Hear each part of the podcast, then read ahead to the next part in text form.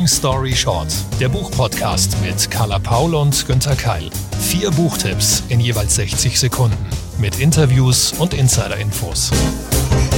Heute wird's sachlich, heute wird's informativ, heute brennt's. Naja, zumindestens in der Literatur, in der Literatur, die ich für euch mitgebracht habe. Und an meiner Seite natürlich mein Kollege Günther Keil. Ja, und wenn das hier ein Wettbewerb, ein Wettstreit wäre, wie das wir ja manchmal auf der Bühne gemacht haben, dann wäre das schwierig, weil zwei Sachbücher gegen zwei Romane, hm, die können ja gar nicht gegeneinander antreten. Im Idealfall ist Literatur ja immer unvergleichbar gut. Naja, mindestens die Empfehlung, die wir euch heute mitbringen. Und ich starte mit einem Zitat. Wenn es um Klimaschutz geht, treffen zwei wahre Aussagen aufeinander. Es geht seit einer Weile extrem viel voran, gemessen am politisch Möglichen, aber es geht längst nicht schnell genug voran, gemessen am Notwendigen. Oh ja, das ist weise und klug zusammengefasst. Ich stimme leider zu. Ich hoffe, in deinem Buch geht es auch um Lösungen. Theoretisch ja, ähm, die gibt es ja auch tatsächlich. Praktisch sind sie aber natürlich nicht so leicht zu verwirklichen, wie wir es uns wünschen würden. Denn es geht, so auch der Autor des Buches, eben nur gemeinsam. Aber dass wir es schaffen müssen, das wäre überlebensnotwendig. Und dazu auch eine Frage an dich, weil ich glaube, das ist so eine grundsätzliche Entscheidung. Liest du Literatur über die Klimakrise und falls ja, Belletristik oder Sachbuch? Ja, mache ich oft und gerne beides. Und ähm, wir beide haben uns ja auch in der ähm, Long Story Short Folge von der Leipziger Buchmesse mit Marc Ellsberg unterhalten. Das wäre jetzt so ein Beispiel für Belletristik, ein Thriller, ein Klimathriller. Aber ich pick mal zwei Bücher raus, vielleicht, die ich sehr empfehlen kann. Das eine habe ich noch gar nicht gelesen, hat noch niemand gelesen, aber ich freue mich drauf. T.C. Boyle hat nämlich auch bald in den nächsten Tagen seinen neuen Roman draußen, Blue Skies. Bei Hansa erschienen, gibt's auch als Hörbuch dann vom Hörverlag und der widmet sich wirklich wieder mal komplett der Klimakatastrophe. Er hat darüber schon ein paar Mal geschrieben. Da bin ich sehr gespannt. Und dann noch ein Sachbuch. Das ist letztes Jahr erschienen. Ulrike Herrmann, Das Ende des Kapitalismus. Untertitel, warum Wachstum und Klimaschutz nicht vereinbar sind. Und das ist wirklich ein herausragendes, objektives Sachbuch. Gar nicht so einseitig, wie vielleicht der Titel klingen mag. Das ist eine große Empfehlung. Das hat mich sehr überzeugt. Mir geht es auch so, ich, also ich versuche immer zu gucken, dass es natürlich in eine konstruktive Richtung geht. Bei Romanen ist das nicht, nicht immer der Fall. Mark Ellsberg hast du schon, schon genannt, der auch sehr viele kluge Interviews zu dem Thema gibt. Maya Lunde, auch eine Belletristik-Autorin, die ähm, ja, glaube ich, mit dem inzwischen vierten Teil ihrer Klima-, Welt-, Naturschutzreihe ähm, glücklicherweise auf der Bestsellerliste gelandet ist. Weil natürlich, ähm, je mehr Reichweite die Themen haben, desto besser ich bin mir manchmal ungewiss, ob ob das auch so verstanden wird dann tatsächlich ähm, über die über die Belletristik. Aber ähm, trotzdem, es ist ein ganz, ganz wichtiges Thema unserer Gesellschaft. Natürlich muss das auch in der Literatur thematisiert werden. Im Sachbuchbereich ähm, bin ich natürlich, aber da bin ich nicht, nicht, also nicht neutral, ein großer Fan von zum Beispiel Maya, Maya Göpel. Mhm. Ähm, meine Freundin Milena Glimbowski schreibt auch Bücher darüber. Da wird jetzt auch der, das neue Buch erscheinen. Ich lese gerade Der Anfang einer neuen Welt, wie wir uns den Klimawandel erzählen, ohne zu verstummen, von Birgit Schneider. Ähm, Richard Powers hat ein tolles Buch darüber geschrieben. Also da gibt's ganz, ganz viel. Ich muss aber in der richtigen Stimmung dafür sein. Und ich will nichts Populistisches, nichts Reißerisches, nichts Dramatisches lesen, wo ich am Ende des Buches das Gefühl habe, also unabhängig davon, ob es Belletristik oder Sachbuch ist, wo ich am Ende des Buchs das Gefühl habe, ja, okay, die Welt geht morgen unter. Schade, war schön. Ja. Ähm, sondern, sondern ich möchte im Idealfall schon zwei, drei Hoffnungsschimmer irgendwie in die Hand bekommen oder in, in den Kopf oder ins Herz bekommen, die mir sagen, ja, es gibt Herausforderungen zu bewältigen, aber gemeinsam kriegen wir das hin. Also das ist für mich immer, immer das, das verbindende Element. Dann sehr gerne. Und da lernen wir ja auch nie aus. Also es gibt ja immer einen neuen Stand auch der Wissenschaft und der Gesellschaft. Und da freue ich mich auch immer, wenn das in der Literatur gespiegelt wird. Geht mir ganz genauso. Das sollte wirklich dann dabei sein, weil nur um noch mehr in Untergangsstimmung zu versinken, ähm, lohnt sich das Lesen dann nicht. Ja, und dann vermute ich mal, Carla, das ist auch in dem Buch so, dass du uns heute mitgebracht hast. Du hast völlig recht. Das betrifft 60 Sekunden Long Story Short, Demokratie im Feuer von Jonas Scheible, erschienen Ende März 23 im DVA Verlag, gebunden auf 304 Seiten. Klimaschutz und individuelle Freiheit. Passt das denn zusammen? Jonas Scheible sagt ja, das eine bedingt sogar das andere. Der Spiegeljournalist ist nicht nur meinungsstark, sondern auch faktentreu. Auf knapp 300 Seiten erklärt er die Grundlagen, den aktuellen Stand der internationalen Klimaentwicklung inklusive politischer Zusammenhänge. Und das ist leider, wir ahnen es, schlimmer als befürchtet. Die Folgen, sie bedrohen und zerstören täglich Leben und immer mehr auch in Europa. Er sieht die Lösung in der wehrhaften, gemeinschaftlichen Klimademokratie, einer Politik, die die soziale Gemeinschaft schützt und dafür eben auch Veränderung einfordert. Da das einfacher klingt, als es umzusetzen ist, zeigt er uns bereits existierende Beispiele und Möglichkeiten auf. Er fordert, die Zukunft ins System zu holen. Das heißt strukturelle Veränderungen für eine Verankerung klimapolitischer Rechte, private Bürger und Gemeinschaften stärker beteiligen, aber auch verpflichten, die Entscheidungen in Verwaltungen verändern und beschleunigen. Und das sind nur wenige von vielen Punkten, die er nennt. Das ist eine sehr spannende, kluge Liebeserklärung an eine Demokratie, die so hart erkämpft und bekämpft wird und nicht nur für Jonas Scheibel alternativlos ist, wenn man an ein gerechtes Miteinander glaubt. Sie ist für Lösungen in der Klimakrise die allerwichtigste Basis. Hm, ich glaube, ich mag es schon jetzt, dieses Buch. Andererseits hatte ich gerade so widerstrebende Gefühle. Gleichzeitig klang das für mich deprimierend ja. und motivierend. Ja, ja, Geht das zusammen? Es ist, wie es ist. Was sollen wir sagen? Wir müssen uns damit auseinandersetzen. Was, was Jonas Scheible nicht nur täglich sehr, sehr klug auf Twitter, sondern eben auch im Buch klar macht individuelle Veränderungen im Privatbereich. Ähm, also du und ich, ne, wir haben, wir haben kein Auto, wir versuchen da auch möglichst viel ähm, drauf, drauf zu achten, wenig zu konsumieren. Das ist alles, das ist nett, das ist hilfreich, aber wirkliche Auswirkungen können wir nur gemeinsam und gesamtpolitisch erreichen. Und er verschiebt eben die Diskussion von diesen üblichen populistischen Schlagzeilen, also dieses Hafermilch ja oder nein, auf Wirtschaft und Recht. Und da gehört sie eben auch hin, da kann sie entscheiden, da kann es was verändern und das finde ich ziemlich klug und bedacht. Wie ist denn das eigentlich? Ist das Buch ideologisch oder spricht er sich für eine bestimmte Partei aus?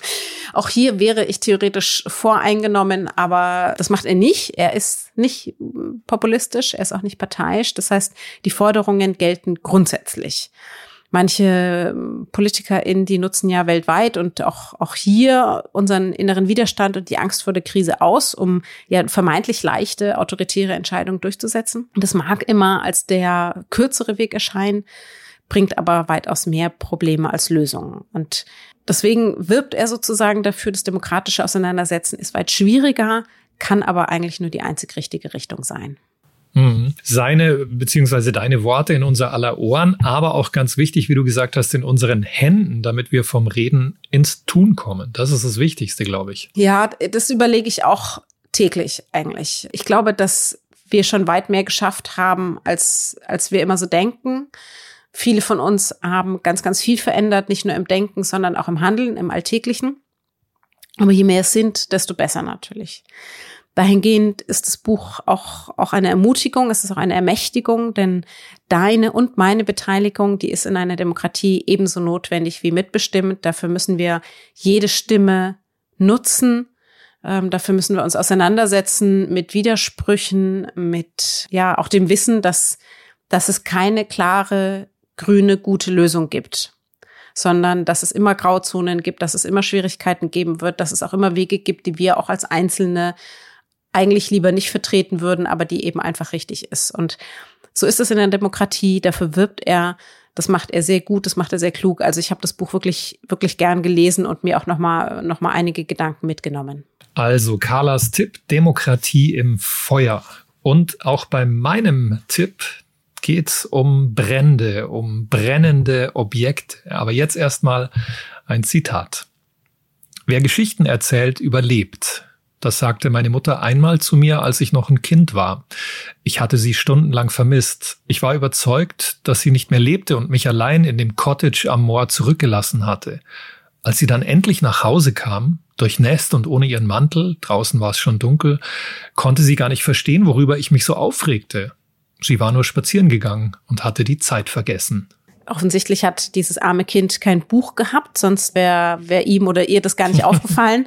Auf jeden Fall sind wir wieder in der Belletristik, so wie sich das anhört. Und es ist vielleicht, ich tippe, ein historischer Roman, eine, eine Mutter-Tochter- Geschichte, wahrscheinlich Cottage Moor, also wahrscheinlich eben auch in einer Zeit, wo es keine digitale Ablenkung gibt? Hm, also teilweise liegst du genau richtig, Mutter-Tochter-Geschichte auf jeden Fall. Das ist ein Aspekt, auch so mit dieser Abgeschiedenheit. Das spielt nämlich in Schottland, im tiefsten, hintersten Schottland, aber die Zeit, die ist ganz aktuell.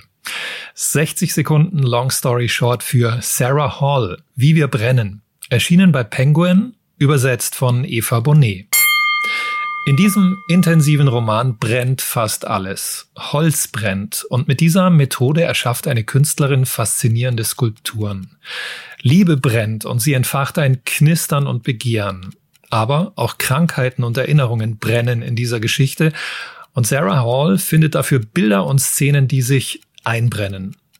Im Zentrum des Romans steht Edith, eine gefeierte Bildhauerin, die in einem riesigen Atelier im schottischen Niemandsland lebt. Wie besessen hat sie sich ihr Leben lang in ihre Kunstprojekte gestürzt, hat sich verausgabt, auch in der Liebe. Und jetzt, schwer krank, bereitet sie sich aufs Sterben vor. Ihre letzte Arbeit, eine gigantische Skulptur, steht zum Abtransport bereit. Sarah Hall porträtiert Edith und die glühenden Momente ihres Lebens bildstark, ausdrucksstark und ihre Sprache hat jede Menge Energie. Die Künstlerin erinnert sich an Halid, ihren Liebhaber, mit dem sie eine elektrisch aufgeladene Zeit hatte und der nach dem Ausbruch einer Seuche in ihrem Atelier starb. Edith denkt auch zurück an ihre Mutter Naomi und an die japanische Methode des künstlerischen Holzanbrennens ja, eigentlich an alles, was in ihrem Leben gebrannt hat. Ein reichhaltiger, elementarer Roman, einfach großartig.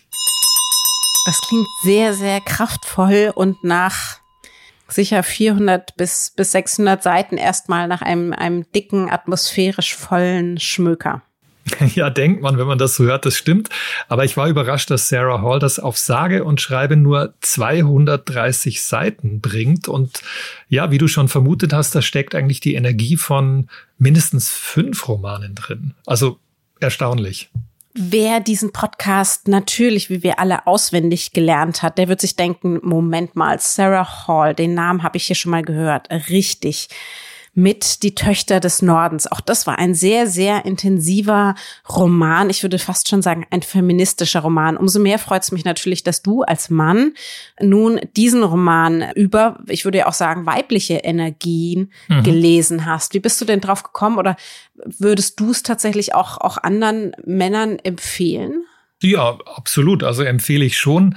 Ähm, wir wissen ja, dass Männer nicht so viel lesen im Schnitt. Also von daher wird es vielleicht schwierig werden, das der Masse der Männer ans Herz zu legen. Aber ich tue das auf jeden Fall. Ich bin aus zwei Gründen auf speziell diesen Roman sehr angesprungen. Zum einen, weil Sarah Hall ist und weil ich zwei andere Romane, du hast schon die Töchter des Nordens genannt, wirklich auch herausragend fand. Ich finde, sie hat einen unglaublich starken, intensiven mhm. Stil. Sie ist ja. ja hochwertig, aber sehr gut lesbar. Ähm, ich, ich finde, da ist immer auch so ein bisschen was Utopisches oder Mystisches dabei. Also ich finde es einfach eine unglaubliche Autorin.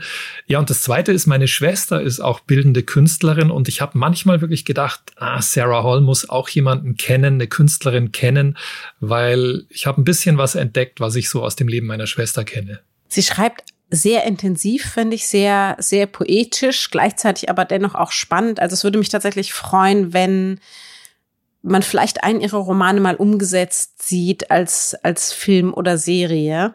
Und ist auf jeden Fall eine Autorin, von, von der wir hoffentlich auch in Deutschland noch, noch weiterhin mehr hören werden. Magst du über Sarah Hall selber noch was erzählen? Ja, sie hat an der schottischen Universität St. Andrews studiert, hat schon viele Preise und Stipendien eingeheimst, zu Recht natürlich. Und du hast schon gesagt, feministische Themen, intensive Naturbeschreibungen, das ist so ihr Ding. Und ich habe immer so das Gefühl, sie schickt ihre Figuren, sind ja meistens Frauen, wirklich so immer in ja in die Gefahr, ins Feuer, ähm, dorthin, wo das Risiko und der Schmerz lauern, in die Wildnis, in die Katastrophe, in die Isolation und was daraus entsteht, das ist wirklich phänomenal. Ich finde auch, also sie hätte es verdient, deutlich mehr Leserinnen und Leser zu finden. Vielleicht ist das ja ein gutes Jahr. Im Ausland wird sie tatsächlich weit mehr geschätzt. Da ist sie ja auch schon mehrfach ausgezeichnet worden. Hier gerne auch. Wir können nicht, also wir haben sie jetzt schon mehrfach empfohlen. Es ist jetzt, liebe Zuhörerinnen, auch an, an eurer Stelle sozusagen das mal umzusetzen. Liebe Grüße an dieser Stelle. Und ich äh, muss man ja auch dazu sagen, die, die Wahl der Übersetzerin spricht ja schon für die Qualität von mhm. Sarah Hall. Genau, Eva Bonnet macht eigentlich nur tolle Sachen. Also große Empfehlung. Beiderseitig. Sarah Hall, Eva Bonnet. Und bei mir, wir nehmen jetzt ja etwas Kraft von Sarah Hall raus, etwas weniger Leidenschaft, etwas weniger Leiden grundsätzlich von beängstigenden Zukunftsthemen zu Gelassenheit in der Gegenwart. Das ist so ein bisschen mein Mittelweg, mich einerseits mit all dem Schlimmen auf der Welt auseinanderzusetzen und, und dem, was noch sein könnte, auf der anderen Seite aber eben auch das Schöne zu sehen und wirklich zu spüren. Meine Backlist-Empfehlung, 60 Sekunden, Long Story Short, Ikigai von Ken Mogi übersetzt von Sophia Blind und als Hörbuch von Random House Audio eingesprochen von Herbert Schäfer. Ikigai ist japanisch und setzt sich aus den Wörtern Iki für Leben und Gai für Wert zusammen. Es ist ein Lebenskonzept, das nicht Effizienz und Wirtschaftlichkeit symbolisiert, sondern für Erfüllung steht. Ken Mogi definiert dafür fünf Säulen, auf denen man ein im Idealfall pendelndes, immer wieder ins Gleichgewicht kommendes Leben gründet.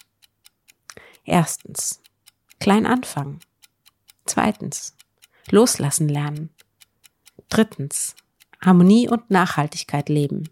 Viertens, die Freude an kleinen Dingen entdecken. Fünftens, im Hier und Jetzt sein. Das ist natürlich eine privilegierte Entscheidung, dessen Umsetzung aber für viele Menschen ein wärmeres, zufriedeneres Leben bedeutet. Der Neurowissenschaftler Mogi begründet sein Angebot auf Studien, aber ebenso auf den Berichten und Erfahrungen der japanischen Kultur und Menschen. Dies ist ganz explizit kein Ratgeber zur Lebensveränderung, kein Sachbuch la Bas Kast. Es ist ein Angebot einer kulturellen Einstellung. Die Leichtigkeit der nicht mal 200 Seiten übertragen sich zwar beim Lesen, umgesetzt werden müssen sie aber durch Übung, Veränderung und Training. Im Heute statt im Morgen. Wie schön, dass du das als Angebot beschrieben hast. So verstehe ich ja zum Beispiel jetzt auch den Buddhismus.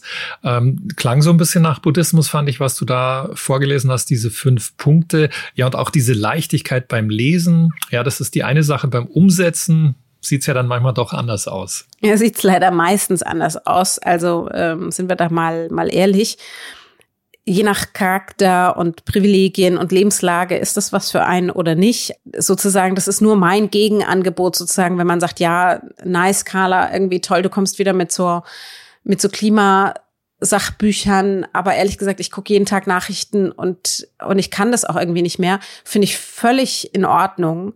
Ähm, deswegen habe ich gedacht, bringe ich als Alternative noch mal was mit, was sich ein bisschen leichter anfühlt oder einem zumindestens eben manche Möglichkeiten an die Hand gibt, das Leben leichter umzusetzen. Mir tut es gut und ich habe Ikigai als erneute Aufforderung verstanden, mich, also jetzt zum Beispiel nach einer herausfordernden Messezeit und, und anderen Lebensveränderungen, einfach nochmal erneut damit auseinanderzusetzen, aber das tatsächlich aktiv zu tun. Also mir einen Plan zu machen und bei den Gedanken mitzugehen und zu sagen, was bedeutet das für mich eigentlich?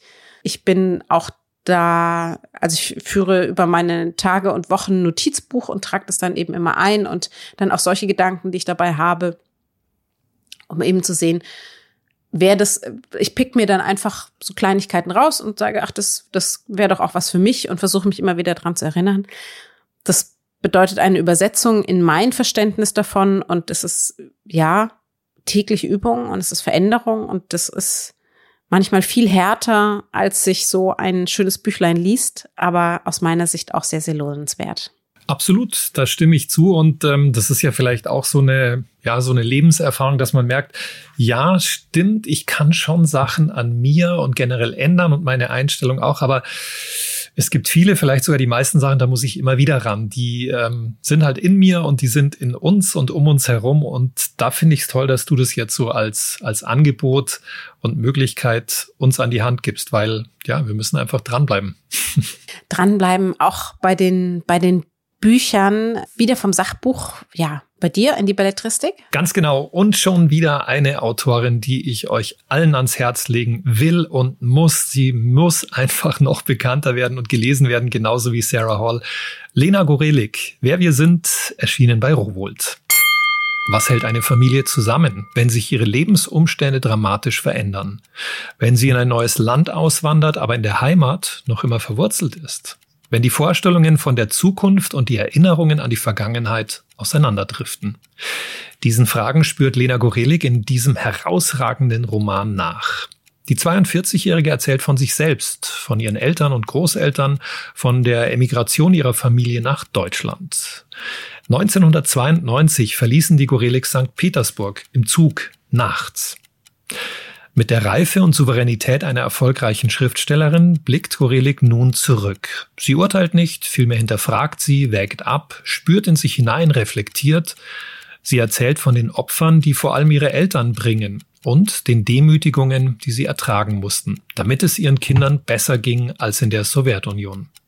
Anderthalb Jahre verbringt die Familie in einer Baracke hinter Stacheldraht, dem Asylbewerberheim.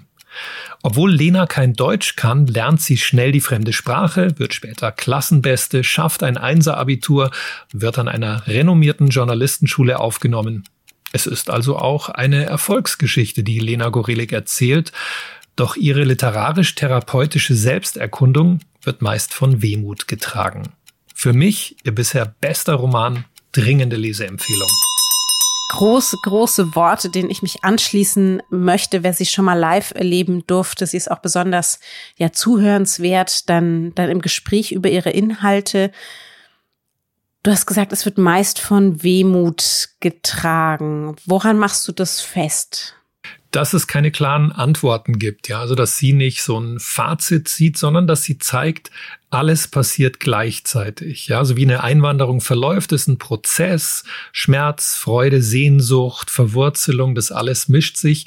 Und das mochte ich sehr, weil ich dachte, ich merke, wie sie selbst eben immer versucht aus sich das so rauszuspüren. Und sie kann das wahnsinnig gut umsetzen. Also sie ist einfach eine Sprachkünstlerin, Macht auch super Freude, das zu lesen. Ich finde es einfach ein Erlebnis, wie sie das geschrieben hat. Es haben sich ja bei den letzten Preisen, bei denen eben einige dieser Erzählungen auch zu Recht gewonnen haben, doch die, die ein oder anderen Feuilleton-Menschen darüber aufgeregt und gesagt haben, ja, jetzt gewinnen immer diese, diese Migrationserzählungen. Ähm, das würde natürlich gut jetzt irgendwie in die Politik passen.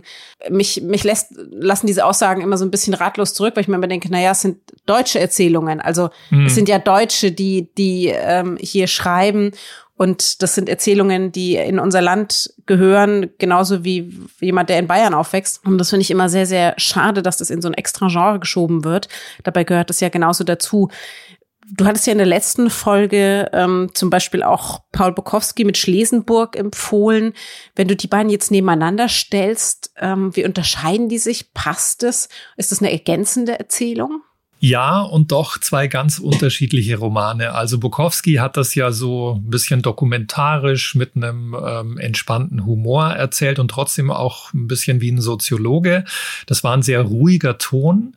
Und Lena Gorelik, die, die brennt wirklich, bleiben wir mal beim Feuer, die brennt da wirklich ein Feuer absprachlich. Also die, die bringt Seiten, die so ein bisschen poetisch sind. Dann ist es wieder klassisch erzählend. Dann ähm, sprüht das wirklich vor vor Wortwitz und also da ist einfach alles drin, von daher nicht vergleichbar, weil das hier ist, wie ich vorhin schon sagte, das ist wirklich Sprachkunst und auch so eine, ja, so eine psychologische Tiefe.